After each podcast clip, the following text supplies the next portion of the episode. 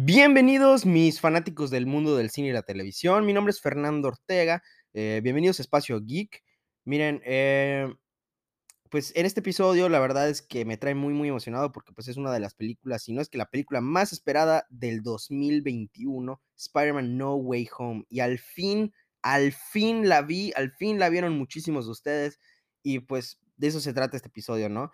Obviamente, pues como siempre lo hago con estas eh, reseñas de películas, de superhéroes o en general, intento hablar primero sin spoilers para que los que no la hayan visto puedan venir a escuchar mi opinión, sentirse libres de poder disfrutar la película eh, sin que les arruine las sorpresas de, pues, de esta, ¿no?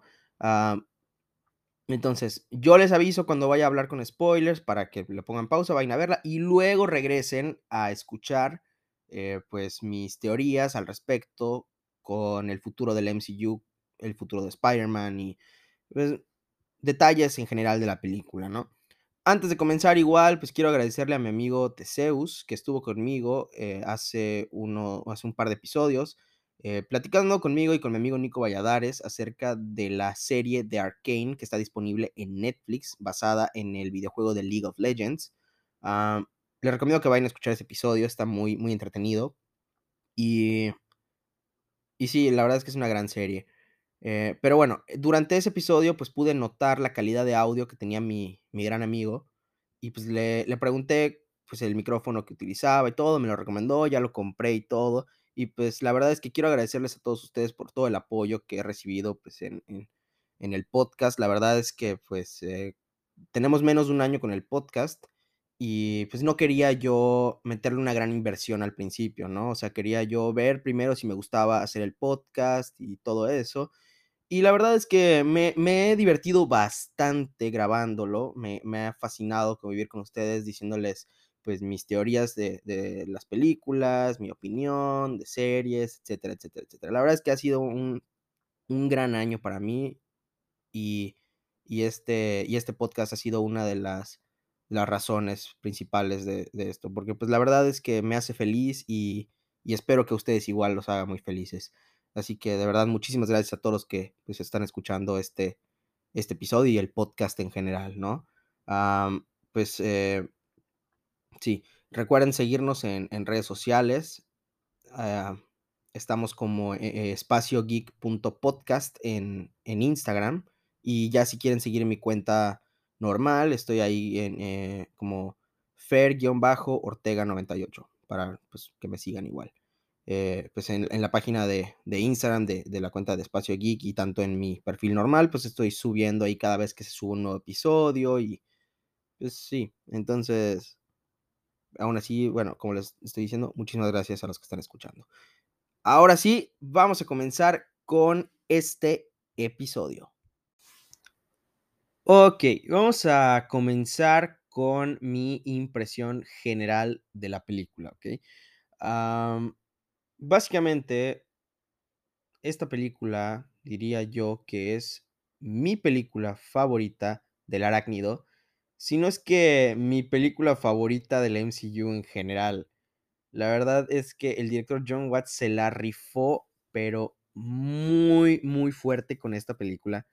Uh, la historia está increíble y considerando que la historia en la que está fuertemente basada la película es una de las peores y más odiadas historias de Spider-Man de todos los tiempos. Estoy hablando de Spider-Man One More Day, que básicamente trata de que Peter Parker, que ya está casado con con Mary Jane y ya tiene una hija, eh, pues eh, para traer de vida a, a, la tía May, que pues murió, hace un trato con Mephisto, ¿sí?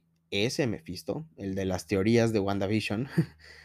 bueno, hace un trato con Mephisto y decide intercambiar todo este matrimonio y la vida de su hija por traer de vuelta la vida a, la, a la tía May lo cual enfureció a todos los fans de Spider-Man, ya que pues, se les hizo una babosada total esa, esa historia, algo que Spider-Man jamás, jamás, jamás, jamás, jamás debió haber hecho. Y sí, entonces, digo, considerando la historia de la cual está basada, pues está, está muy, muy buena la película.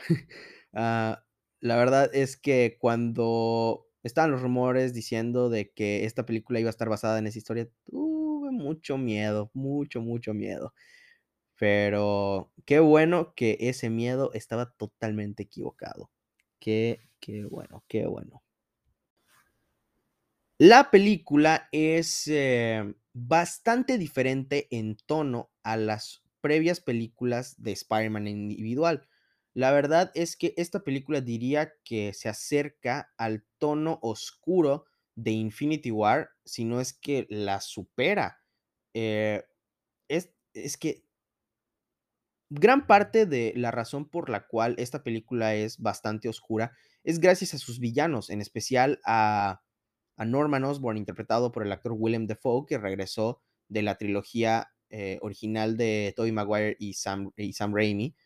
Eh, la verdad es que este, este actor hace un excelente trabajo de nuevo como el Duende Verde. La locura del Duende Verde en esta película es que eh, pues nos muestra muchísimo más de lo que ya sabíamos de este personaje, que es un, es, es un maniático sin remedio, básicamente, ¿no? Eh, y, y sí, o sea, realmente esta película, ah, pues, tienes como, o sea, así me lo imagino, de que tienes las, las dos previas películas de Spider-Man como que con arcoíris o con, o con drama, pero drama normal.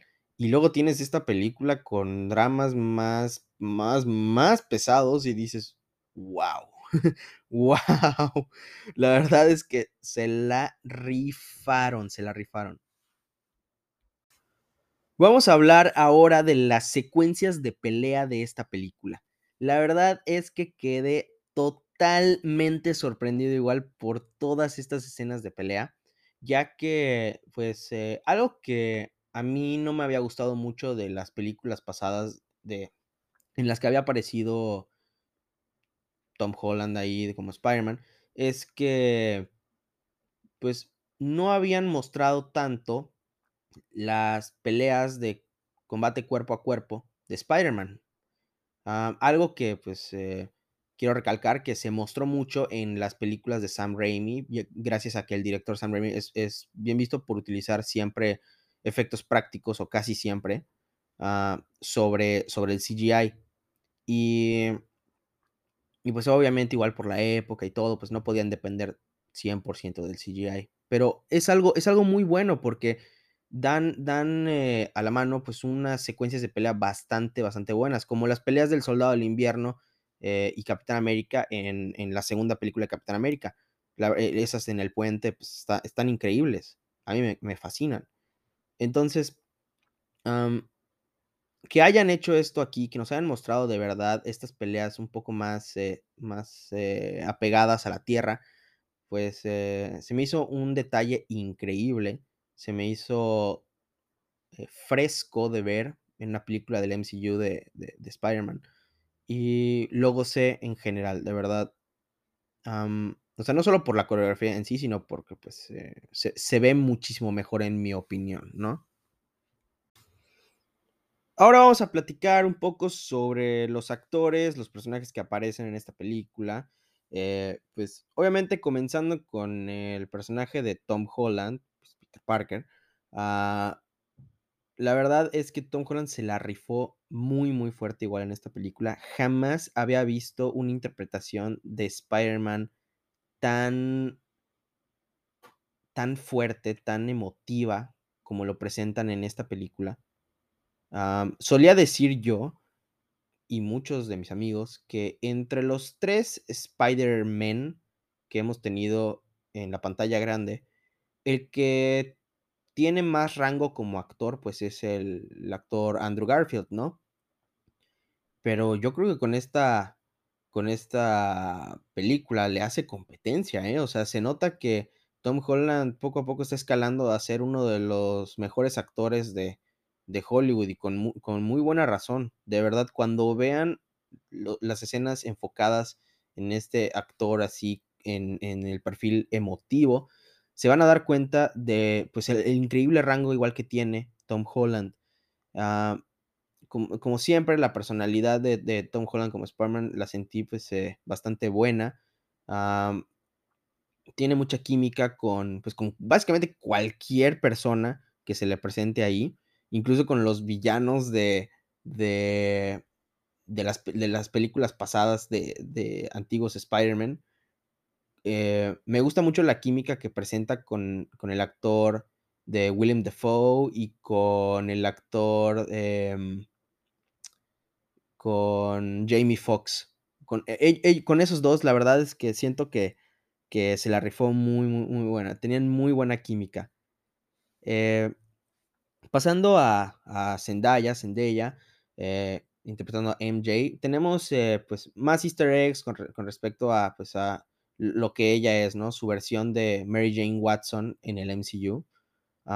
no sé exactamente por qué no le pusieron Mary Jane, cuando se nota que es Mary Jane, pero... Ah, ni modos. en esta película, pues... Eh, sentí muy bien la relación que tiene con, con, Peter Parker. Más que nada, pues porque pues, ellos dos están saliendo en la vida real, entonces se puede ver realmente la química que tienen ambos. Se puede sentir que pues, ambos personajes se aman y todo. Y, ajá.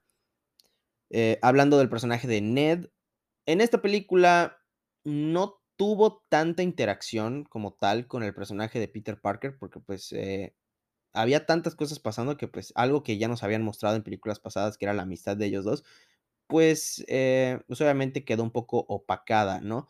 El personaje de Ned pues sí saca un par de risas, la verdad es que la comedia que, maneja Marvel ahorita en esta película se siente muchísimo mejor controlada a películas pasadas, ¿no? Ah, eh, esto igual lo pude notar yo en películas como Eternals o Shang-Chi, que pues eh, definitivamente ya saben cómo, cómo meter mejor los chistes, que se sientan más naturales, mejor fluidos. Y sí, eh, ahora, pasando a, a Benedict Cumberbatch, que pues interpreta a Doctor Strange. La verdad, la verdad, la verdad, me gustó el tiempo que apareció en pantalla, me gustó mucho la interacción que tiene con, con Spider-Man. lo sentí algo así como tío y sobrino, la, la, relación, ¿no? O sea, de que obviamente el tío pues quiere mucho a su sobrino y todo, y pues juega con él a veces, pero luego llega un punto en el que te hartas de tu sobrino, no lo quieres ni voltear a ver, o sea, dices que se encargue su papá, yo no. así, así básicamente sentí la relación de estos dos. Eh, como siempre, hace un excelente trabajo Benedict Cumberbatch interpretando a Doctor Strange, pero eso sí, se siente muy diferente al Doctor Strange que estamos acostumbrados a ver. Como es una película de Spider-Man que pues tiende a ser un poquito más eh, cómica, pues, eh, pues tiende a caer en, esos chistines, ¿no? y pues hay unos que, por ejemplo, uno, uno que sale en el trailer, que es el de Scooby-Doo, el, trailer, eh, el chiste de Scooby-Doo que se hace, la verdad es que no me gusta para nada. Ah, pero la película en sí, pues, eh, es, una, es una película muy oscura, ¿no? Es una película muy oscura. Eh, pero no empieza así, empieza siendo muy, muy cómica. Y, y luego ya cambia, cambia de tonalidad por ahí, pues eh, después del primer cuarto de la película. Em, y pues una vez que pasas este, este límite, este límite de, de, comedia al principio, pues la verdad es que pues ya te das cuenta de, de que hay un cambio radical en la personalidad de Doctor Strange. Entonces sí. Ahora, eh, ¿Quién más? Eh, Happy. Vamos a hablar de Happy. El personaje de Happy, interpretado por el actor John Favreau, pues eh, sigue presentándose como una figura paterna, pseudopaterna de, de Peter Parker a lo largo de la película. a su relación que tiene con el personaje de, de Marisa Tomei, con la tía May, es, bastante buena. Siempre me, me ha gustado eh, que, que, se burlen mucho de este aspecto. Ah, Y y sin decir muchos spoilers, pues, la verdad es que vemos un poquito más dentro de la vida de de de Happy, ¿no? No tiene tanto tiempo en pantalla, tuvo mucho más tiempo en pantalla en la en la película pasada, pero aún así tiene el suficiente tiempo como para para encariñarnos de así cada vez más con con con este personaje, ¿no? Eh, y sí, pues sí le saca un par de risas que, pues, son naturales para este este increíble actor, que, por cierto, es co-creador de la serie de de Mandalorian. Ahora vamos a empezar a platicarle así de de los villanos, ¿no? Los villanos que aparecen en esta película. Eh son muchos, son muchos, no les voy a mentir, pero a diferencia de previas películas de Spider-Man que han sido, pues, la de The Amazing Spider-Man 2 y la de Spider-Man 3 de Sam Raimi, esta vez no se sienten tan tan apretados en la trama, ¿no? Esta vez, la verdad, siento que funcionan exactamente de la forma en la que deberían, y está bastante, bastante, bastante bien. Eh comenzando con con el personaje de Electro, interpretado por el actor Jamie Foxx, pues, eh me gusta mucho, lo lo siento totalmente diferente en personalidad a la versión que teníamos en The Amazing Spider-Man 2, eh y y eso sí, la razón por la cual en esta película tiene rayos amarillos en vez de azules, no hay, no hay una explicación como tal, lo cual sí me molesta un poquito, pero no lo suficiente. Ah, ahora sí, en diseño de personaje tengo que decir, a lo mejor es una opinión un poquito controversial, pero me gusta muchísimo más el diseño de Electro en The Amazing Spider-Man 2. Em, no me malinterpreten, yo soy muy fan de los rayos amarillos, porque representan, pues, este estilo clásico que tiene el personaje en los cómics, pues, originalmente. Los rayos azules son, de hecho, de las versiones Ultimate de los cómics. Y y pues, como les digo, yo soy fan de de los rayos amarillos, pero del diseño en general soy fan de de Amazing Spider-Man 2. Ahí les va, ¿por qué? Porque este diseño transparente, como que hecho de pura energía, me fascina. Si de alguna forma hubieran puesto esto en la película, de de ser hecho de energía, pero energía amarilla, yo hubiera estado totalmente encantado. Pero, pues, ajá, eh eh, como que lo pusieron que parezca humano, y en vez de eso, que nada más saque muchos rayos de su cuerpo, como que no, mm, no te mostraban el peso que se carga el personaje en sí, en en The Amazing Spider-Man 2, al estar formado completamente de energía, que no nada más puede irse por cualquier lado. Y sí, entonces, pues, es algo que a mí no me gusta. Pero como les digo, esta esta forma, pues, se apega muchísimo más a la versión clásica, que es literal, así como un tipo disfrazado que nada más lanza rayos y tiene una máscara totalmente ridícula de carnaval, ¿no?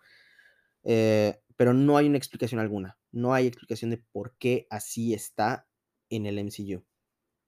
A lo mejor es, pues, nada más por el cambio multiversal, pues, algo pasó ahí, no sé, pero pero no, no no hay una explicación como tal. Y mi villano preferido de, pues, de toda la película en general, pues, el Duende Verde, interpretado por el increíble actor Willem Dafoe. Igual está, ¡ay!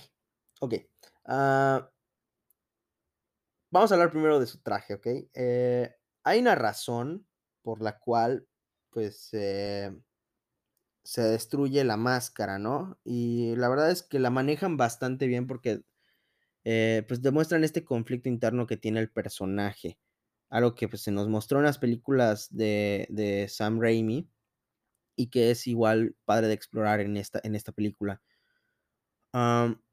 Pero hay una razón aún incluso más lógica de por qué se deshacen de la máscara, en esta película, y es porque a Kevin Feige no le gusta el diseño del Duende Verde. en, en, en, las películas de Sam Raimi. La máscara nunca le gustó, entonces, pues, como lo trajo de vuelta ahorita, pues obviamente le quería hacer sus cambios. Y funciona muy bien porque, en mi opinión, al quitarle la máscara, pues le das la oportunidad a Willem Dafoe de hacer esos gestos de Willem Dafoe que solo Willem Dafoe puede hacer. Así como están los de Jim Carrey, que solo Jim Carrey puede hacer, pues estos son de Willem Dafoe. Uh, y funcionan a la perfección para mostrarte la demencia del personaje de Norman Osborn. Sí, está, está muy, muy, muy, muy padre. Se la rifa en su actuación, se la rifa en su voz de Duende Verde, se la rifa en ser un personaje tan oscuro, tan complicado. La relación que tiene con el personaje de Tom Holland está increíble. Y verlo convivir con los demás villanos igual, se siente fresco, se siente totalmente así como... Ah, increíble, increíble, esa es la palabra. Obviamente no podía faltar hablar de el, del villano Doctor Octopus o Doctor Otto Octavius, eh, pues, que es interpretado por el actor Alfred Molina, uh, que tenía miedo yo cuando dijeron que los brazos de Doctor Octopus pues iban a ser completamente CGI, pensé que les iba a faltar como este, este toque que, las películas de Sam Raimi tenían al usar efectos prácticos, pero para que vean, en ningún momento dije, oye, qué mal se ven los brazos actuando de esta manera. Lo único que sí es que, pues, obviamente, como se nos muestra en el trailer, eh, pues eh, los brazos de alguna forma logran tomar un poco de la nanotecnología del traje del Iron Spider de, pues, de, de Tom Holland y y pues te hace pensar exactamente cómo lo hicieron. O sea, cómo, cómo es que los brazos lograron hacer esto. Y, y esto me sorprendió porque pensamos que al hacer esto iba, iba a pasar una cosa, pero en la película nos muestran otra cosa totalmente diferente y dije, ok, esto no lo vi venir. Y está muy padre, la verdad está muy interesante. Cuando vayan a ver la película se van a dar cuenta de que estoy hablando, pero, pero sí, eso me gustó muchísimo. Igual una cosa que, que me gustó y podría hablar de la, de la química que tiene con el, con el personaje de Tom Holland, que pues está, está muy buena, pero lo que me gustó muchísimo aquí es verlo interactuar con Norman Osborn, o sea, de que llegan y, y, y se dicen, Norman, Octavius, así como que, Norman, Octavius, Norman, Octavius, y pues te así como que, ¿qué? O sea, ay, qué padre, o sea, tipo, o sea, sabemos que son del mismo universo, ¿no? Pero pues, o sea, digo, está, está, padre de ver, a mí, a mí, me encantó eso, me encantó esa dinámica que, que se traían los dos. Eh, sí. Y pues eh, el CGI que utilizaron pues para rejuvenecer tanto a Norman Osborn como a, como a, a Doctor Octopus, pues eh, eh, en los trailers se veía un poquito mal, un poquito mal, pero en la película debo admitir que mejoraron muchísimo la calidad de ese CGI. O sea, de verdad sí la mejoraron muchísimo. Tampoco les estoy diciendo que es perfecta. Bueno, la de Norman, la, la de la de Norman Osborn es casi perfecta. La de Alfred Molina, más o menos. O sea, un poquito menos, pero, pero de verdad que sí mejoraron muchísimo la calidad de, de, de su CGI. Y hablando de los otros dos villanos que serían pues eh, The Lizard y Sandman, que pues uh, tengo que admitir que pues obviamente de todos los villanos, los que más destacan son pues los tres previos que acabo de mencionar. Estos dos no tanto. Uh, digo, sí tienen sus pequeños momentos, en, o sea, Sandman más que nada, ¿no? Pero, pero The Lizard, mmm, como que lo hicieron mucho de lado. No estoy diciendo que es algo malo, porque pues obviamente entiendo que son demasiados personajes, no pueden enfocarse demasiado en todos, uh, pero sí me hubiera gustado ver un poquito más, eh, tipo, eh, la primera interacción que tiene Tom Holland con, con, con The Lizard, con el lagarto, pues mmm, siento que hubiera estado mejor de otra forma. Me hubiera gustado ver algo similar a, a, lo, a, a esta escena en The Amazing Spider-Man 1, en donde está pues eh, Peter Parker como que acostado en un montón de redes en, unos tubos de, de, de, las alcantarillas y pues como que tiene este, este ambiente de miedo, no sé, algo así me hubiera gustado ver, pero pues no importa, o sea, digo, eh, tampoco es como que me duela un montón que hagan de un lado este villano, pero si lo pusieron por algo, la verdad es que pues sí lo desaprovecharon un poquito en la película, la verdad. Y eh, el eh, Sandman, pues para los que vimos la película de, de, Spider-Man 3, la verdad es que pues no cabe duda que pues, nos intentaban pintar a Sandman como un personaje eh, mal comprendido, no sé, como alguien que realmente pues, no es un villano, ¿no? Pero por alguna razón, como que hay veces que te lo demuestra aquí, que no es un villano, y hay veces que sí te lo demuestra y dices, a ver, decídete, amigo, decídete. Digo, entiendo que estás en otro universo y que no comprendes mucho de cómo funcionan las cosas, pero, o sea, por Dios, tranquilízate. O sea, te dijeron que, que pues, ahí por poco se me sale un spoiler, ¿eh? eh ahí por poco se me sale un spoiler, pero no, lo manejé, lo manejé como un campeón. Ah, pero bueno, ahí, ahí lo van a ver, pero sí, les digo, a esto sí como los hicieron a un ladito. Pero pues, ajá. Digo, me hubiera molestado que se enfocaran más en estos y que, no le dieran tanto tiempo a personajes como el Duende Verde. Como le digo, es mi favorito. Así que, bueno, yo estoy feliz con el resultado del Duende Verde. Hay personajes secundarios que, pues, eh, en películas pasadas han aparecido un poquito más de lo que aparecieron en esta. Y me gusta mucho, pues, eh, la dinámica en la que las pusieron, ¿no? O sea, porque realmente, pues, no pueden actuar como que no existen porque, pues, estaban en películas pasadas, así que como que los pusieron, pero no, no, no aparecen mucho tiempo. Son, por ejemplo, los dos maestros del viaje de, de la, película pasada, el, entrenador de la primera película, Flash Thompson, o, o el personaje de Betty, ¿no? Eh, estos personajes pues sí hacen pequeñas apariciones y todo, pues funcionan, o sea, nada más como para decirnos, hey, mira, siguen aquí. Ah, Flash, la verdad es que pues eh, me, me gustó muchísimo la forma en la que lo ponen en la película, porque pues ya sabe que Peter Parker es Spider-Man, la verdad es que me, me, moría de risa porque nada más, nada más decía yo como que este tipo de verdad, ay, ay, ay, ay, ay. pero es bastante gracioso.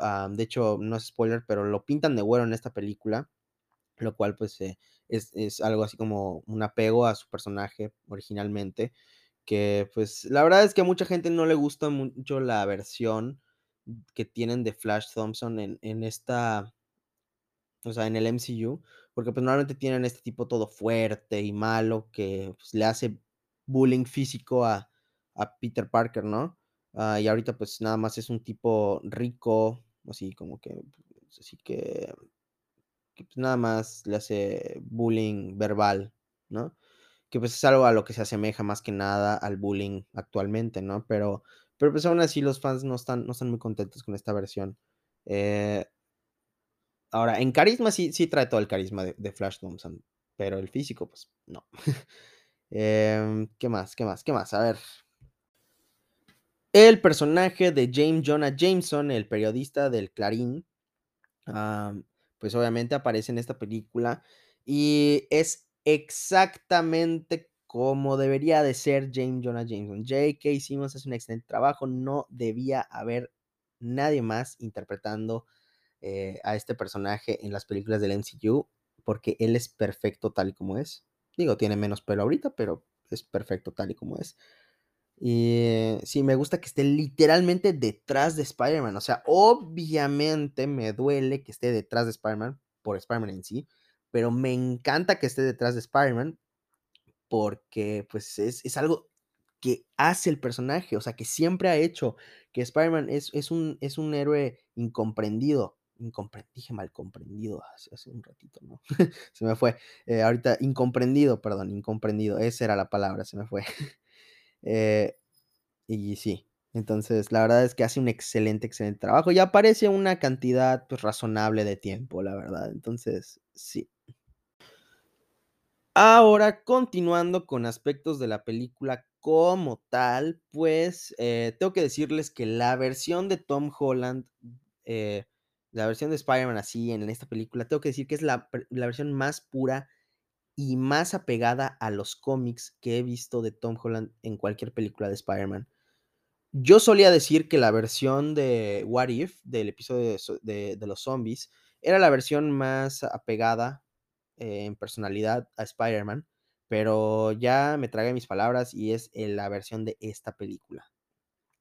Se puede sentir el conflicto interno, tiene estas dudas todavía sobre la responsabilidad de ser Spider-Man, y aún así aún así aún así, sigue su su instinto, ¿no? Porque lo que les voy a decir ahorita, pues sí lo puedo decir, no cuenta como spoiler, porque, pues, la verdad es que esto se nos presentó en el segundo tráiler, que, pues, eh, rompió el Internet básicamente.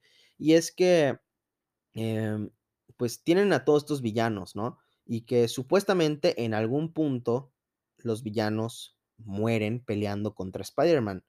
Ah, obviamente sabemos que hay villanos como Sandman y como The Lizard, que, pues, no mueren en sus películas, pero, pues, nos da se nos deja la interpretación abierta durante la película que en algún punto sí mueren peleando contra Spider-Man, aunque no se nos muestre.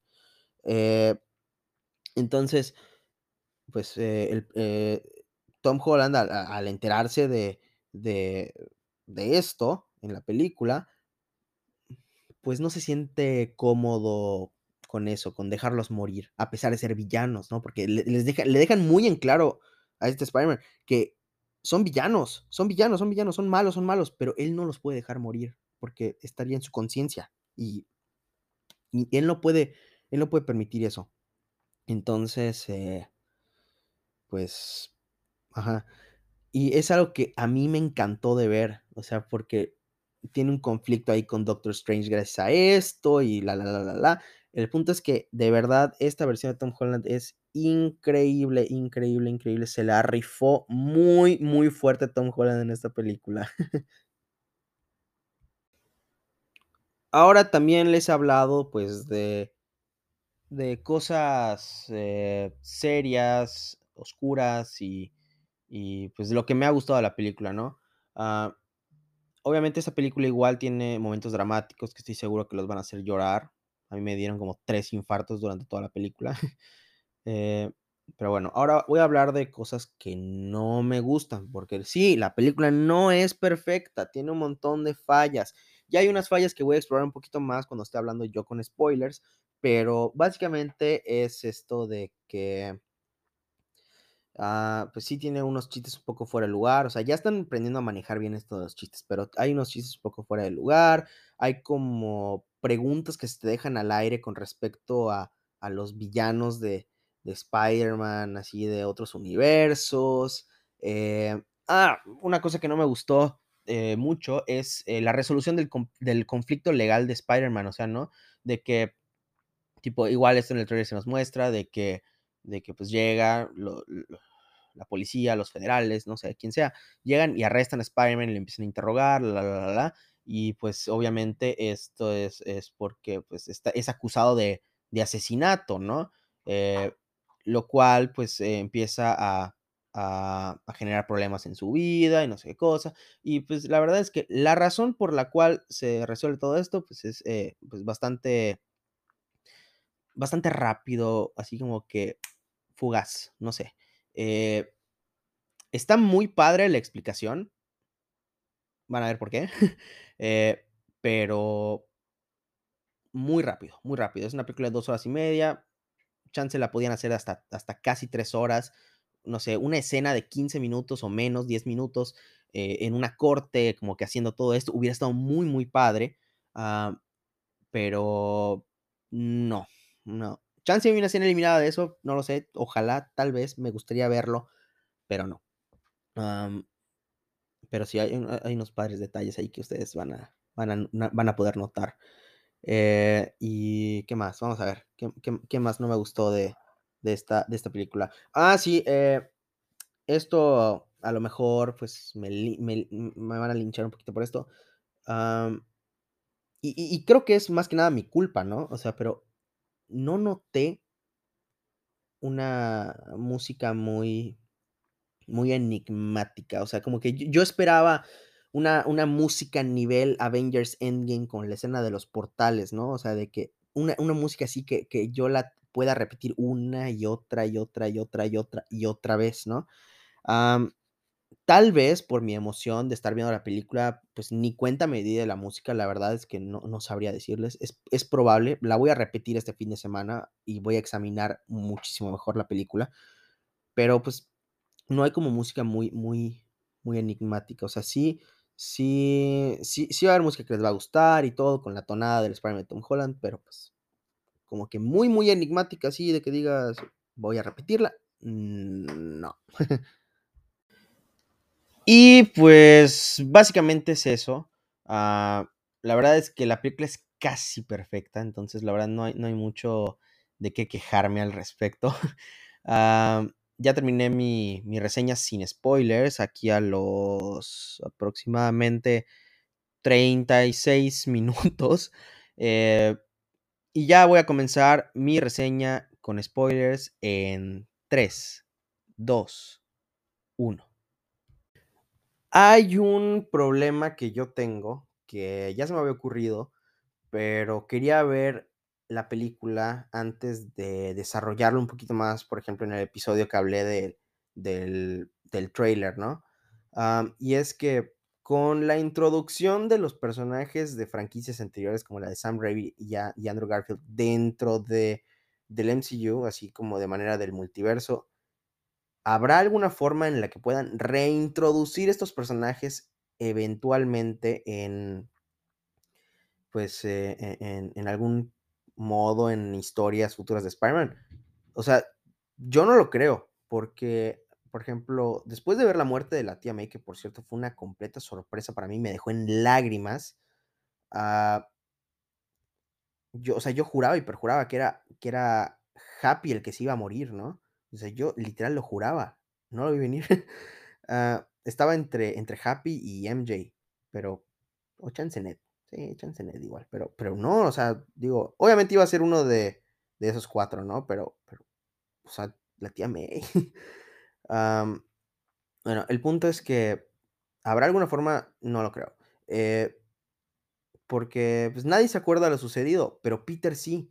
Y ni de broma introducen a Norman Osborn en el MCU, porque apenas Peter lo vea, pues va a saber que él se va a convertir en el Duende Verde, entonces va a hacer todo lo posible por evitar que se convierta.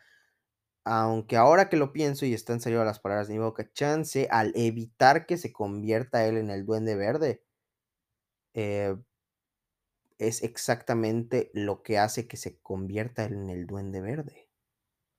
Hmm. Hmm. Hmm. ¿Será? No lo sé. Ah, veo que mucha gente, por ejemplo, está pidiendo que el actor Timothy Chalamet, que está en todos lados, en todos, todos, todos lados, pues interprete a, a Harry Osborn. Am, entonces, pues sí. Eh, entonces, como que ahí veo un, un problemita. Digo, no tengo nada en contra de que Timothy Chalamet sea, sea Harry Osborn. estaría increíble verlos a los dos ahí. Pero, pues, ese problemita como de, de reintroducir personajes de esta forma, ¿no? Igual, pues, obviamente, seguramente Marvel va a querer, pues, eh, agarrar nuevos villanos y todo esto. O sea, porque, por ejemplo, antes de que esta película de, del multiverso, del Spider-Verse, porque esto fue una película del Spider-Verse como tal, se volviera una película así, al parecer iba a ser una película de Craven el cazador cazando a Spider-Man porque se reveló su identidad y etcétera. Ah, De una manera similar a, a cómo está en los cómics esto, porque básicamente es Craven cazando a Spider-Man. Ah, entonces, pues, hay esta, hay esta duda ahí. No sé en qué manera lo podrían hacer, pero pues ahora que, como saben, como lo dije, pues, no suena tan alocado, pero yo me inclino más a la idea de que busquen nuevos villanos. Hay una cantidad enorme de villanos de los que podrían, eh, de dónde encontrarse. Y la verdad, después de mostrarnos, por ejemplo, las escenas de pelea de mano a mano del Duende Verde y de Spider-Man en esta película, me inclino ante la posibilidad y de verdad le ruego a nuestro Señor Salvador y venerado santo Kevin Feige que que Kingpin sea el villano de, de Spider-Man, porque igual, y disculpen, discúlpenme por este spoiler dentro de la sección de spoilers, porque este spoiler no es de Spider-Man, pero para los que no han visto el quinto episodio de Hawkeye, Kingpin regresa. Entonces, ah, la verdad sería un desperdicio que se desechen de un villano tan grande tan pronto, en especial con la reintroducción de Matt Murdock. Pues obviamente estos dos villanos, estos dos, estos dos personajes tienen que convivir de alguna forma. Ah, y estaría increíble que igual Spider-Man sea parte de esta historia, porque pues Kingpin es villano general, pero pues más que nada de Daredevil y de Spider-Man. Entonces estaría muy, muy, muy padre que hagan, que hagan esto, algo así. Eh, y pues sí, me gustaría ver villanos así que, que, que sean como de combate cuerpo a cuerpo. Me gustó mucho. Es que no tiene idea, me encantaron esas escenas, de verdad, me encantaron, me encantaron. Me encantaron. ah, me encantaron. No puedo decirlo suficientes veces. Vamos a comenzar con lo. con las preguntas obvias, ¿no?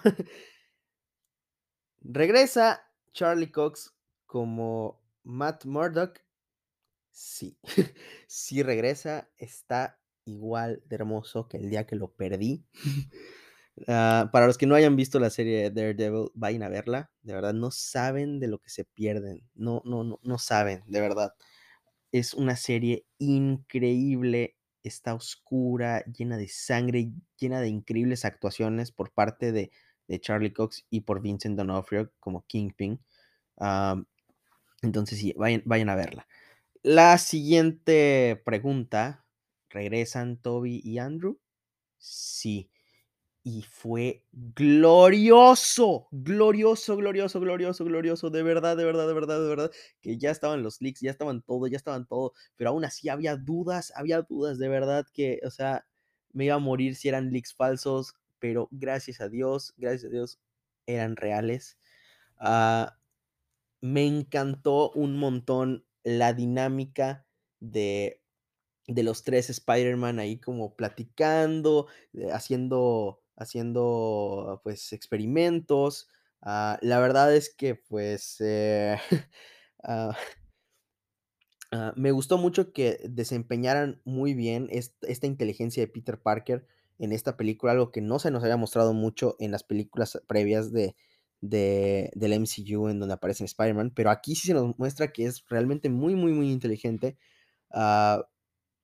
Y eh, no, es que, es que de verdad, la dinámica, la química, Dios, Dios, Dios, Dios, Dios, o sea, era, era todo lo que pedía y más. Todo, todo, todo, todo. Y además, ay, se veía tan, tan viejito el Toby, tan viejito, pero aún así Ah, y luego la escena en la que le, le, duele la, la espalda y, y, y, Andrew le truena la espalda, pues está, buenísimo, ¿no? además es, como, no sé, o sea, de que Tom estaba en su peor momento y ellos llegaron para, para ayudarlo. O sea, ellos literalmente fueron los que, los, los, que lo ayudaron a convertirse en un mejor Spider-Man. Una cosa que que que me encantó igual es que, pues, o sea, tipo, la aparición de de Matt Murdock, pues, fue fue breve, fue breve, fue breve, pero, pues, obviamente abre abre camino a que se desarrolle un proyecto en el que él aparezca ya como Daredevil. De hecho, hay rumores de que a lo mejor lo podríamos ver en la serie de She-Hulk, ya que, pues, She-Hulk es una abogada, Jennifer Walters es abogada y, pues, Matt Murdock es abogado y que tal vez veamos el traje original amarillo con rojo de, Daredevil en esa serie. Estaría muy padre de ver, estaría muy interesante. Y, y, que luego ya, pues, eventualmente agarre su traje rojo. Sí. Eh, ¿Qué más? Me gusta mucho esta dinámica de que, pues, o sea, Andrew y Tom pues hacen sus telarañas, pero a, Toby pues le sale naturalmente y pues están es como que, ¿qué onda? O sea, ¿cómo, ¿cómo, es que te sale a ti y a nosotros no? O sea, ¿qué, qué onda con esto? está, está increíble. Me gusta mucho la relación que tiene Toby con, con, con sus villanos y Andrew con sus villanos, o sea, pues, así, no sé, está, es que... Ay, fue fue fue glorioso, de verdad. Al principio me estaba asustando porque, pues, sale Andrew con con su traje de Spider-Man, y luego Tobey así como vestido casi casi como vagabundo, y nosotros así como que ¿y y tu traje? O sea, porque seguramente se te quedó en el otro universo, y nada más hace así como que muestra su camisa y todos ah, no, pues sí, pues sí, pues sí, pues sí, o sea, de que o sea, ya ya vi cómo sí esconde su su su traje en en la vida real, porque ni parecía que lo tenía puesto, ¿no? Entonces está y y todavía está en buena forma, digo, no sé si le aplicaron CGI para que se vea bien, pero está en está en buena forma el el Tobey, ¿no? Eh ¿y qué más? Am, vamos a hablar de aspectos esenciales de la trama que sí requieren requieren una conversación abierta de spoilers, ¿va? Ahora, una opción que podrían tomar como alternativa en el caso del Duende Verde sería, eh, volver a Ned, el personaje del Hobgoblin, que, pues, en los cómics sucede, o sea, Ned sí se vuelve Hobgoblin. Ah, entonces, pues, habría esta dinámica de de Peter Parker y su mejor amigo siendo el villano. Y lo interesante aquí es que, pues, como Ned no se acuerda de la existencia de Peter Parker, al tenerlo como villano y que, pues, aparezca este villano a lo largo de la película, pues, no sé, supongamos que hay una escena en la que, eh, queda desenmascarado el Hobgoblin, y Peter Parker se da cuenta de que es Ned, y a y Ned, pues, obviamente no se acuerda de de Peter, y es como que, ¡guau, guau, guau! O sea, esta estaría estaría muy padre, en mi opinión. Sería de una manera similar a como está como el Wi Winter Soldier y Capitán América, ahí como que le quita la máscara y dice: "Bucky", dice dice: "Who the hell is Bucky?". Y así como que, entonces llega y le dice, eh, Ned, dice: "Who the hell is Ned?". No sé, este este tipo, obviamente no así, exactamente, pero estaría padre de ver de alguna forma, y pues, eh, con eso de que el actor, pues, está bajando mucho de peso, está está poniéndose en forma, no es una idea tan tan tan alocada. O sea, siento que serviría, y sería muy interesante ver el diseño del Hobgoblin dentro del MCU. Esa capucha naranja, con los ojos rojos, no sé, o sea, de que no sé, no sé. Se me hace un concepto muy muy padre muy padre de explorar. Y, pues, obviamente, eh, pues, haría de una película oscura. No sé.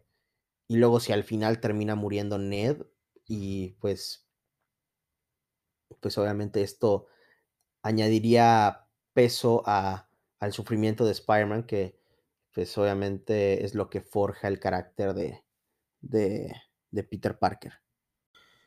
Una cosa que que igual me deja un poco confuso es, eh, ¿qué sucede exactamente con todos los villanos una vez que llegan a sus respectivos universos? O sea, porque, pues, estos villanos fueron tomados de puntos específicos en la línea del tiempo de las historias de de ciertas películas, ¿no?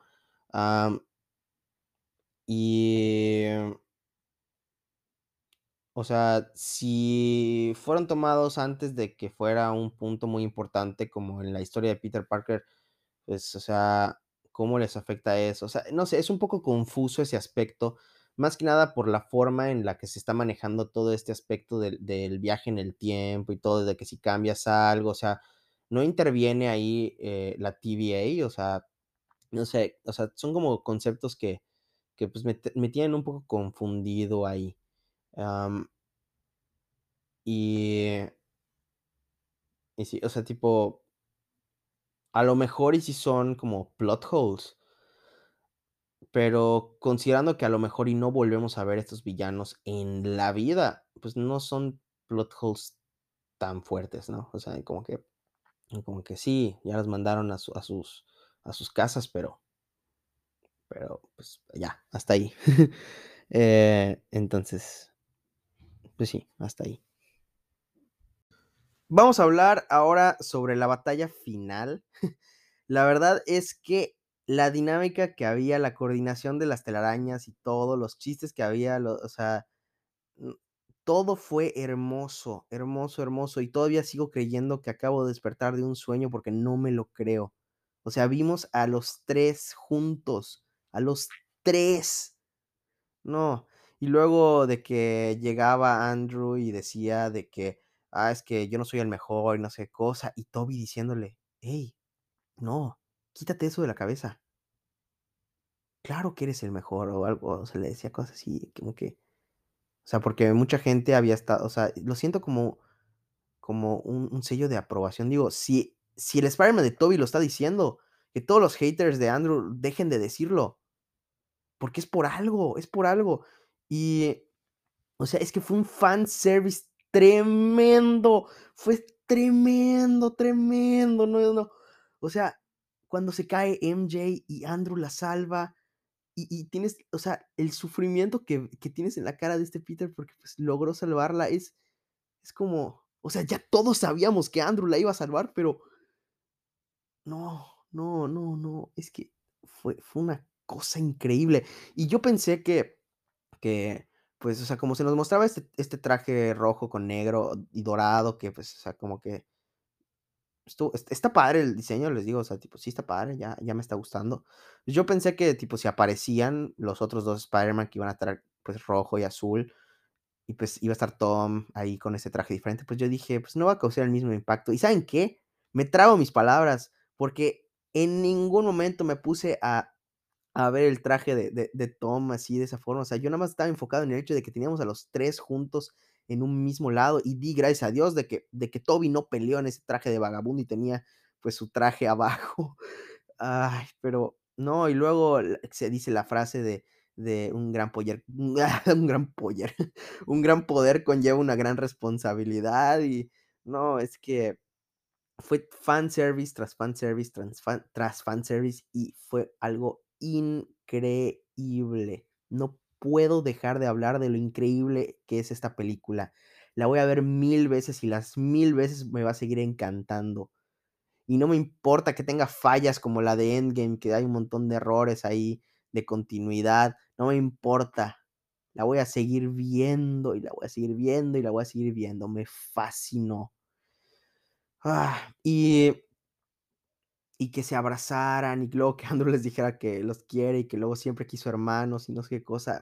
Es, que les digo, es, esa química que tenían los tres, como, como si se conocieran de toda la vida, de verdad. Y, y además que, que, Tom Holland reveló que tienen un chat de WhatsApp los tres juntos. Uh, y a pesar de que cuando se despiden los personajes se siente como una despedida y de que a lo mejor, de lo que muy probablemente no, no, no, no volvamos a ver a estos actores volviendo a interpretar a, pues, a sus respectivos Peter Parkers. No lo sé, como que ese nos vemos luego, siento que deja la puerta abierta a de que eventualmente en un futuro, chance, con todo esto del multiverso que está ahí como que en la fase 4 y posiblemente fase 5 del MCU, pues tal vez sí veamos otra interacción. No sé si de los tres juntos, pero mínimo de, de Tom con Andrew o con, o, o, o, con Toby. Entonces, pues digo, digo, si se logró una vez, tengan por seguro que se va a lograr pues, otra vez, ¿no? Entonces, ah, es que, es que de verdad fue una, una, una joya, una joya de película. Una de mis escenas favoritas en toda la película es al final, cuando el Spider-Man de, de, Tom está tan molesto que se topa al Duende Verde ya al final y, y, y, se, y, se, lo está golpeando, pero con ganas, ¿no? O sea, de que sientes el odio, la tristeza, las ganas de asesinarlo. Y está a punto de hacerlo, de verdad, está a punto de hacerlo. Y luego Toby llega y lo detiene. Y en ese momento, cuando le clavan la, la, la espada a Toby, Ay, me dio un infarto, de verdad, no, por, o sea, dije, ¿por qué? No, no, no. Me dio una cosa, de verdad casi me muero. Y luego llega este y dice que no es la primera vez que la apuñalan. Le dije, ay, está bien, no me asustes, así, no me asustes, no me asustes. No, pero es, es, es muy, es, es, muy, eh, es muy bueno. O sea, de que me gustó que hay, mucha queja al respecto del de, de Spider-Man de, de, de Tom, de que pues eh, no es muy apegado a los cómics el, el aspecto de que pues eh, no asume mucho su responsabilidad y todo eso, la, la, la. Siento que pues con la llegada de estos dos diferentes Spider-Man, pues eh, Spider-Man, siempre se me va eso, uh, pues lo, lo, lo, ayudan a terminar de formarse y asumir la responsabilidad completa de Spider-Man. Y esto lo vemos cuando empiezan a hablar sobre, sobre el tío Ben, sobre la tía May, sobre la frase de un gran poder que lleva una gran responsabilidad. Entonces está, está, muy padre de ver todo eso. Y sí, eh, entonces, pues sí. Eh, y de hecho, pues ahorita, siguiendo con todo esto de, de, de, la responsabilidad, pues hay una frase que pega mucho, pero tiene mucha verdad, que dice así, cada vez que Spider-Man gana, Peter Parker pierde. Y es porque las responsabilidades de ser Spider-Man son demasiado grandes. Y eso lo vemos como lo dicen ambos, de que es complicado, pero hicimos eh, que las cosas entre MJ y yo funcionen o llega y dice, no tengo tiempo para tener cosas de Peter Parker, o sea, hay, sus frases ahí de, que te muestran de verdad el, los sacrificios que conlleva ser Spider-Man. Y eh, bueno, hablando ahora de las reper repercusiones de, pues, del final, pues, que tienen mucho que ver con esta frase, pues obviamente sacrifica todo, nadie se acuerda de él, y, y es muy, muy doloroso ver eso porque lo hemos visto formar grandes amistades, grandes vínculos con, con muchos, muchos personajes.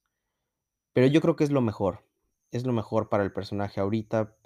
Es lo que necesita para progresar, para convertirse en un mejor Spider-Man. Eh, y que la gente vea que Tom Holland de verdad es un gran Spider-Man. Porque mucha gente, como les digo, se quejan de que depende mucho de la tecnología Stark, pero como ya vieron al final, eso no es cierto. Y, y, y, y MJ ni Ned no, no, no, no lo recuerdan. Y, y, y, el hecho de que viera la curita y con la cortada que le pasó en la, en la guerra del final, pues le hizo ver que mientras cerca de ella, ella siempre va a estar en peligro y pues obviamente toma la responsabilidad de alejarse, de manera similar como hemos visto que, que pues Spider-Man así ha manejado sus relaciones previas. Entonces, pues lo que quiero decir aquí es que esta película arregla todos los problemas de los que los fans se han quejado con respecto al Spider-Man de Tom Holland. Porque pues igual vemos que regresa con el traje rojo y azul que él ahora hizo. Ya no, ya no, ya no depende de, de Stark Industries para que lo esté haciendo. Y se me hace algo muy padre. De hecho, me gustó mucho el diseño.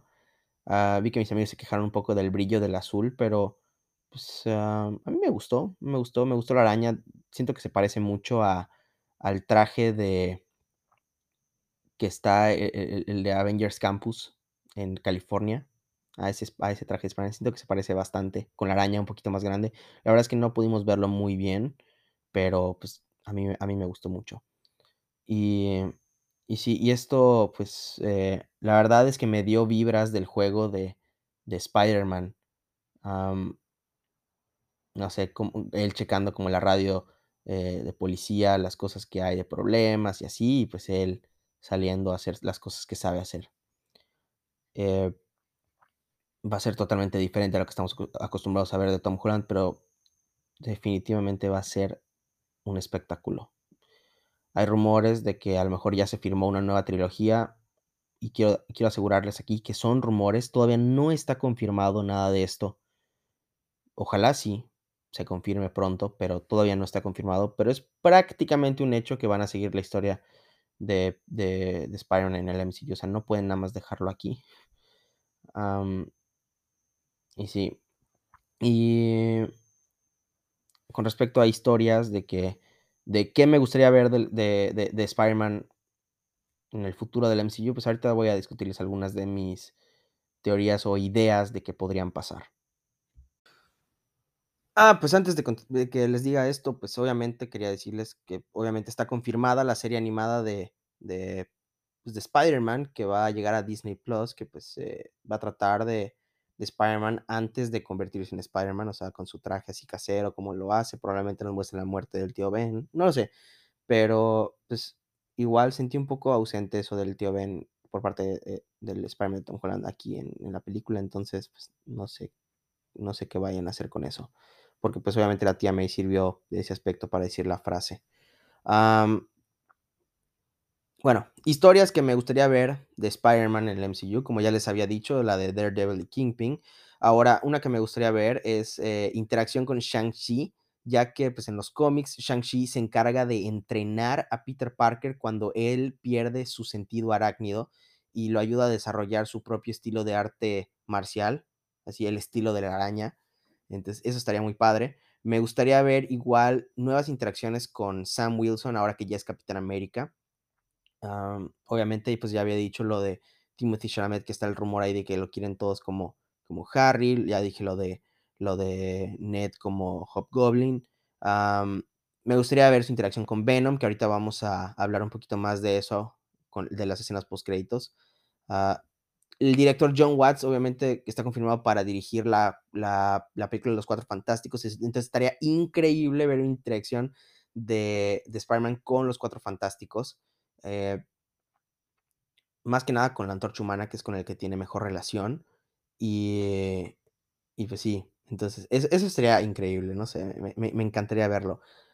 Obviamente tampoco puede faltar Deadpool en esta, en esta lista, ya que pues eh, eh, me muero de risa como en los cómics Deadpool quiere ser el mejor amigo de Spider-Man, pero Spider-Man no lo tolera y aún así hacen misiones juntos y son muy, muy divertidas. Entonces, pues, como les digo, en todas las películas de Spider-Man, para hacer como que ahí el, el- el renombre de que es parte del MCU, siempre están metiendo pues personajes del MCU ya establecidos. En la primera estuvo Iron Man, en la segunda estuvo Nick Fury, en la tercera pues estuvo Doctor Strange. Entonces, eh, pues, o sea, para que no se sientan como películas de, de, del Spider-Man así normales en las que pues, o sea, tienen su universo aparte, que como ya vieron que no hay ni los Vengadores ahí ni nada de eso, pues obviamente quieren que interactúe con la mayor cantidad de personajes posibles. Entonces, pues eh, entre estos pues estarían todos estos personajes, obviamente igual cuando recasten a Wolverine, si es que lo hacen, que es lo más probable, pues obviamente estaría padre que, que interactúe con él. Eh, entonces sí, o sea, tipo, hay un montón de posibilidades, pero definitivamente, si tuviera que escoger nada más una, una, me iría yo creo que por la de Daredevil y Kingpin. Esa sería increíble. Entonces, sí. Ah, ok. Igual, algo que quería comentarles es que, pues, ah, algo que no me gustó mucho es que Sony estuviera sacando estas últimas semanas un montón de clips, un montón de trailers. Sacaron el primer minuto de la película y no sé qué cosa, y no sé qué cosa, y no sé qué cosa. O sea, sa- sacaron tantas cosas en los últimos días que no los vi, o sea, los dejé de ver. Todo, y, y muchos de mis amigos hicieron lo mismo. Estuvo horrible. O sea, pasamos de ocho meses de no tener contenido a dos semanas de puro contenido y ya no quería yo ver nada, quería esperarme a la película, pero era imposible. En redes estaba todo, todo, todo, todo, todo y fue espantoso, horrible. Yo no quería ver absolutamente nada. Eh, y sí. Ahora, en otras noticias de, del MCU, pues ahorita que hablamos de Shang-Chi, pues nada más quería comentarles que pues ya está, ya está confirmada la secuela de Shang-Chi. eh, va a regresar el, el- el director. Y además, el director está desarrollando una serie spin-off de Shang-Chi que va a ser como estilo comedia para Disney Plus. Eso de estilo comedia, la verdad es que no sé qué pensar, porque pues lo único que me viene a la mente de comedia de esa película es el personaje de Trevor. Y si hacen una serie de Trevor, de verdad que me voy a molestar. Me voy a molestar mucho porque, o sea, que usen ese dinero para darle una serie a un personaje que de verdad lo merece, ¿no? O sea, es- eso estaría, estaría muy... No, no, no, no, no, eso no, no me gusta para nada. Ok, ahora vamos a platicar sobre las escenas post créditos. Que pues la primera, les voy a ser sinceros, fue una decepción. Fue como 50-50, 50%, decepción, 50% emoción.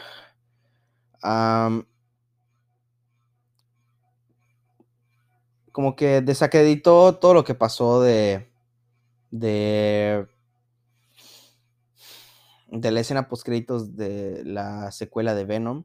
Así como que digo, nosotros esperábamos, bueno, yo no esperaba honestamente ver al Venom de Tom Hardy en esta película convivir así con, con, con Spider-Man, pero me daba la impresión de que la tercera película de Venom iba a ser situada dentro del MCU.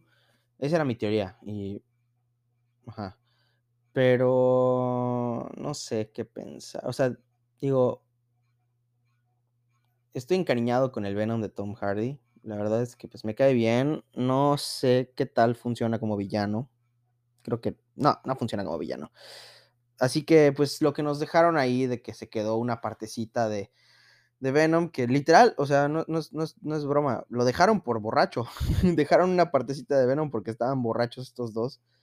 Eh, pues obviamente abre la oportunidad de tener el simbiote en, en el MCU, el traje negro, un propio Venom ahí que sea generalmente un villano ahora sí de Spider-Man.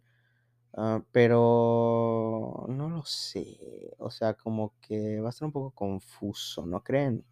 De que, pues, o sea, está mega confirmada la tercera película de Venom y supuestamente la tercera película de Venom, por lo que dijo Amy Pascal, pues, y lo que dijo Andy Serkis, que fue el director de la segunda, pues va a estar muy involucrado esto del multiverso, pues, o sea, no, no, no tienen, no tienen ni, ni, ni, pies ni cabeza lo que están, lo que están diciendo, o sea, está, está muy revuelto.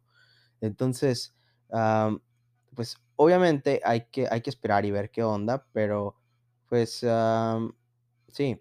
El final de la película de Spider-Man, la verdad es que pues, estuvo bastante bueno con él, así con ese nuevo traje. quiero un Funko de ese traje eh, y me gustaría ver cómo se involucra ahí un traje negro del simbiote de, de, de, de Spider-Man. Ah, por cierto, la razón de tener el traje negro y dorado en la película terrible, terrible, terrible, terrible. No, no, no me gustó para nada. O sea, que la razón por la que se giró el traje es porque se manchó el traje de arriba. No, no, no me vayas diciendo eso. ¿Qué fue eso? Yo, yo tenía la impresión de que, de que iba a ser algo así como que esa parte del traje la giraron porque iba a ser mejor conductor de, electricidad para pelear contra Electro y dije, ah, ok, está, tiene sentido, pero no, no, no, no, no, no, no, no, qué horror, no, no me gustó para nada eso, pero bueno, eh, entonces regresando a, a la escena post créditos, pues sí, me gustó el hecho de que abrieran la puerta al simbiote en el MCU, no, me gustó que desperdiciaran a Tom Hardy en un cameo así de porquería.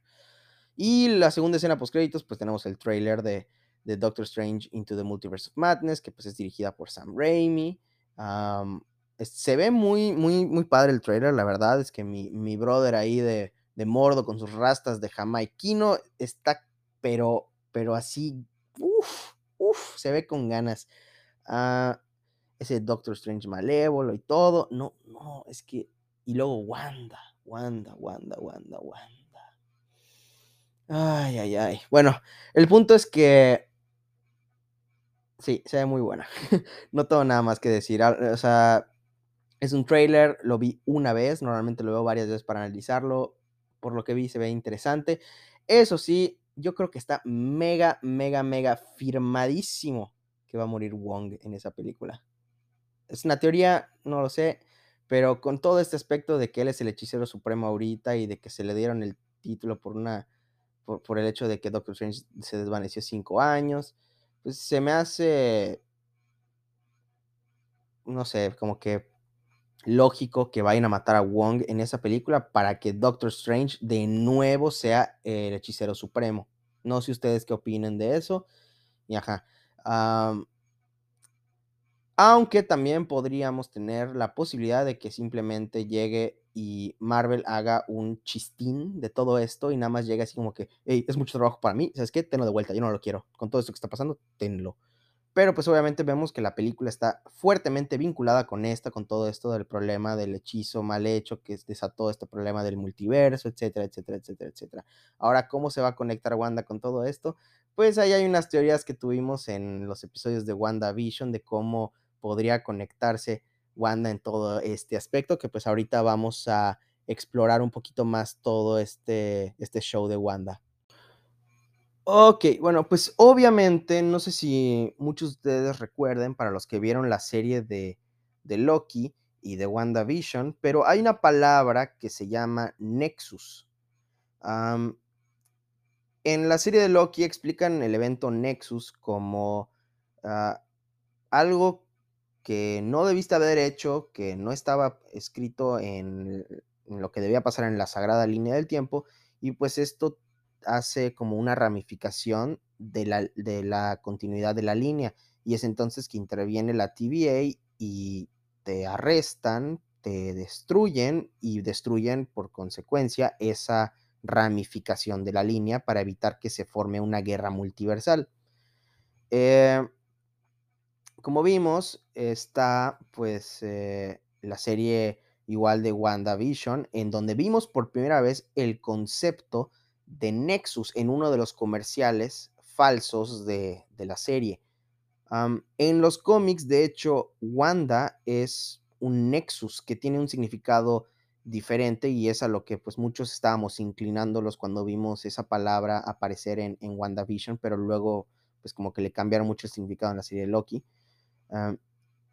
Wanda es un nexus, que significa que ella es el vínculo entre el multiverso. Ella es como que la que lo conecta, todo es como la llave, más o menos así.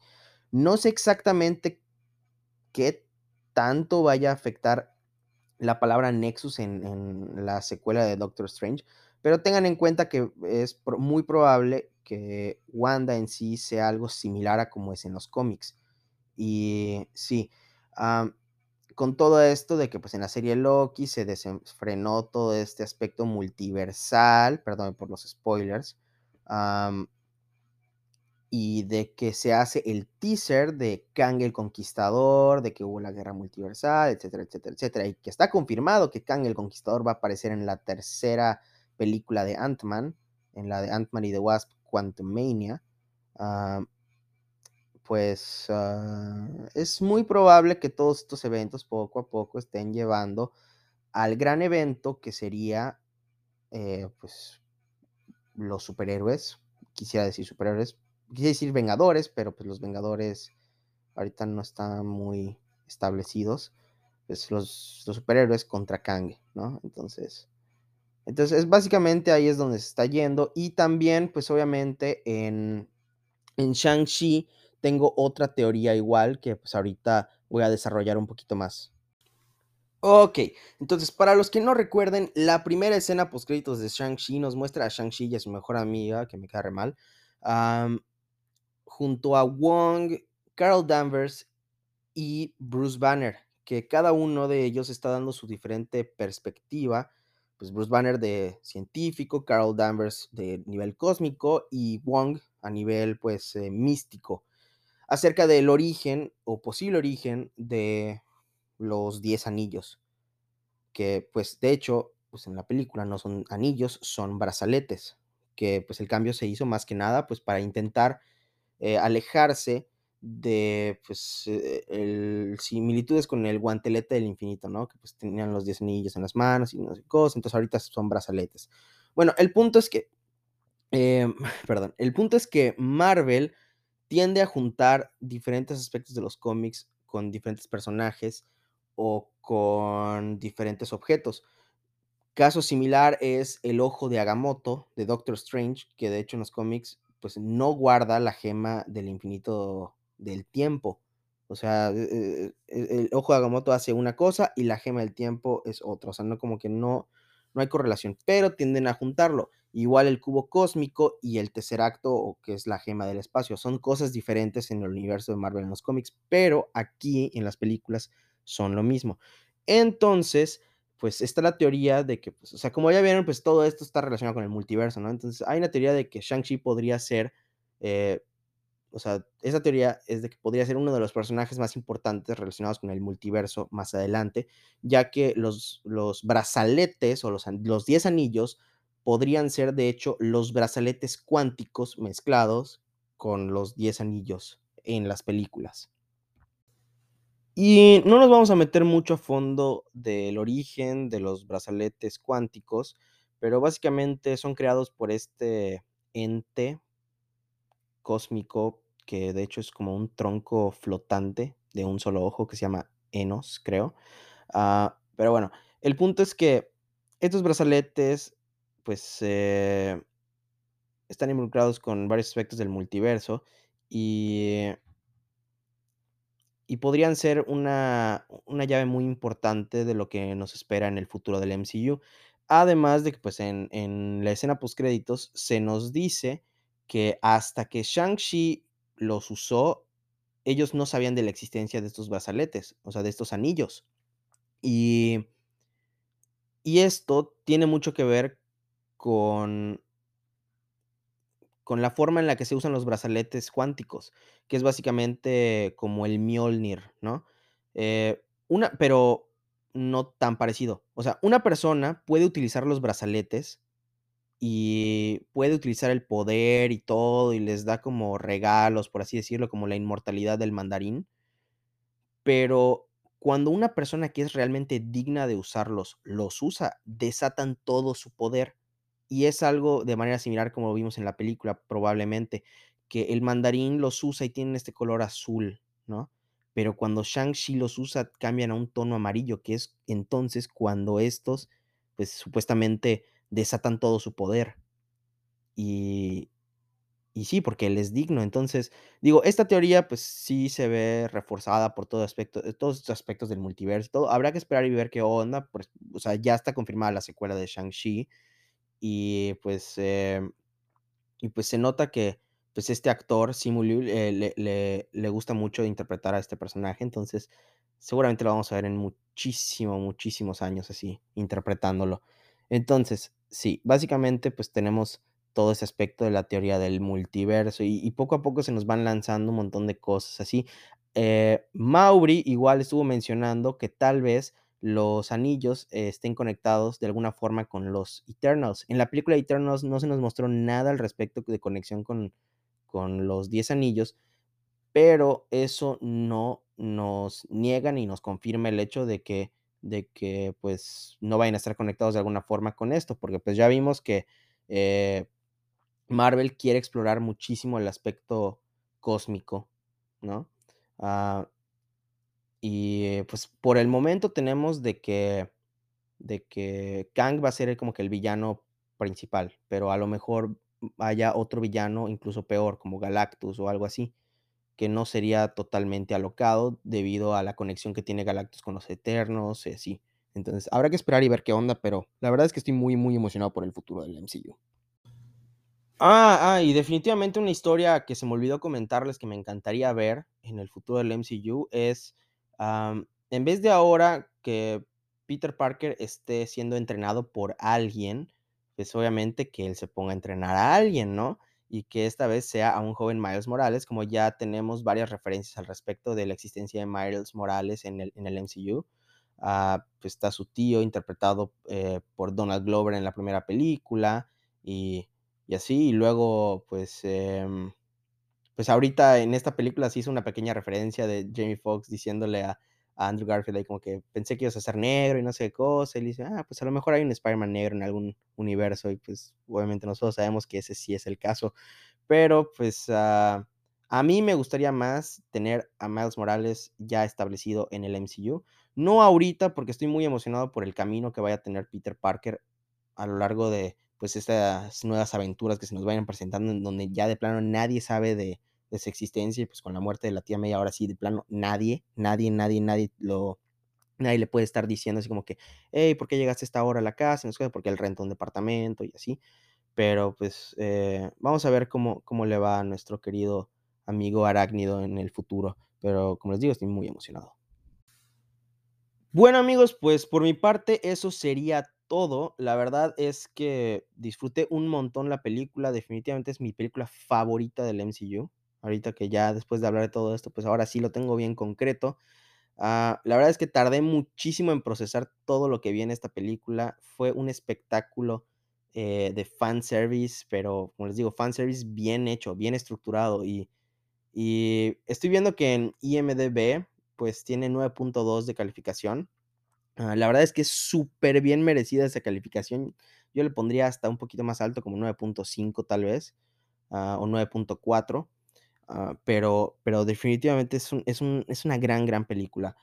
Recuerden que la siguiente semana se estrena el último episodio de Hawkeye. Entonces vamos a sacar un episodio pues hablando del análisis del final de temporada, más algunos aspectos importantes que pudimos notar a lo largo de, pues, de los episodios anteriores, a ver si nuestras teorías se, se, concretan y todo eso, pues parece que hay unas ahí que se están eh, concretando, pero vamos a ver qué onda. Pueden escuchar eh, pues el episodio de el análisis de los primeros dos episodios de Hawkeye, que como salieron el mismo día, pues hice un análisis con, eh, con así, pues, de estos dos en conjunto, ¿no? También, pues, se va a estrenar la película de Matrix a finales de este mes y, pues, claro que, pues, vamos a hacer una reseña de esta película, al igual que explicarles un poco de cómo funciona eso todo de Matrix para los que, pues, o sea, sí disfrutan las películas, pero todavía no entienden cómo funciona todo eso, entonces Aquí se los vamos a explicar, no se preocupen. Uh, ¿Qué más? ¿Qué más? ¿Qué más? Eh, este viernes estrena la nueva temporada de The Witcher, que por supuesto, apenas la termine, voy a estar sacando un episodio hablando de ella. Eh, estoy viendo si consigo algún invitado especial, alguno de mis amigos que sea muy fanático de la serie para que venga a platicar conmigo. Pero ahí pues les aviso qué onda. Eh, ¿Qué más? Ah, igual, pues obviamente a finales, finales, final de mes se va a estrenar la nueva temporada de Cobra Kai, que igual vamos a estar hablando de, de, esa, de esa serie para que estén pendientes. Y sí, en general, pues va a ser un, un, mes bastante cargado de contenido, como ya llevo diciendo un par de episodios. Estoy muy emocionado, muy, muy emocionado. Les digo que, pues, eh, gracias a este micrófono logré mejorar mi calidad de audio y estoy muy feliz, muy, muy, muy feliz. Y de nuevo quiero agradecer a mi amigo Teseus. Ya voy a estar eh, pues eh, poniendo su link en la descripción de, de, mis episodios en Spotify para que vayan a seguirlo. Por el momento creo que no está haciendo ningún stream, pero pues eh, activen ahí las notificaciones para que les avise cuando él esté haciéndolo. Y denle ideas, denle ideas. Aquí, miren, es más, voy a poner una sección de, de de, de, preguntas en este episodio, no solo para que me digan su momento favorito o su opinión en general de la película, sino para que ustedes me den, me den ideas de qué podría hacer streams este mi amigo Teseus para que, pues, sí, yo le estoy, yo, como yo le estoy diciendo a él, él me dice que, que quiere hacer un, un, stream de los juegos de Halo, le digo que estaría increíble, a mí me encantan los juegos de Halo, y sí, eh, entonces, ¿qué más? ¿Qué más? ¿Qué más? Como les digo, lleno de contenido y de nuevo quiero darles las gracias a todos ustedes, a todos los que escucharon este episodio, a todos los que están pendientes del podcast. La verdad es que estoy muy, muy feliz con, con, con las personas que, que, me están escuchando. Ya sea solo una persona que me escuche un episodio, estoy feliz con eso porque esa persona pues está interesada en lo que yo tengo que decir y eso me hace muy feliz. Este podcast lo hago mayormente por mí porque me divierte, pero es bueno saber que hay gente que quiere escuchar lo que yo digo. Entonces, um, sí. Bueno, sin más que decir, amigos, nos vemos en el siguiente episodio. Vayan a ver la película, de verdad, las veces que sean, porque estoy seguro que si nos ponemos a, si, ajá, si nos organizamos todos, a lo mejor se vuelve la más tequillera porque tiene todo el potencial de serlo. Bueno, sin más que decir, nos vemos en el siguiente episodio. Hasta luego, amigos.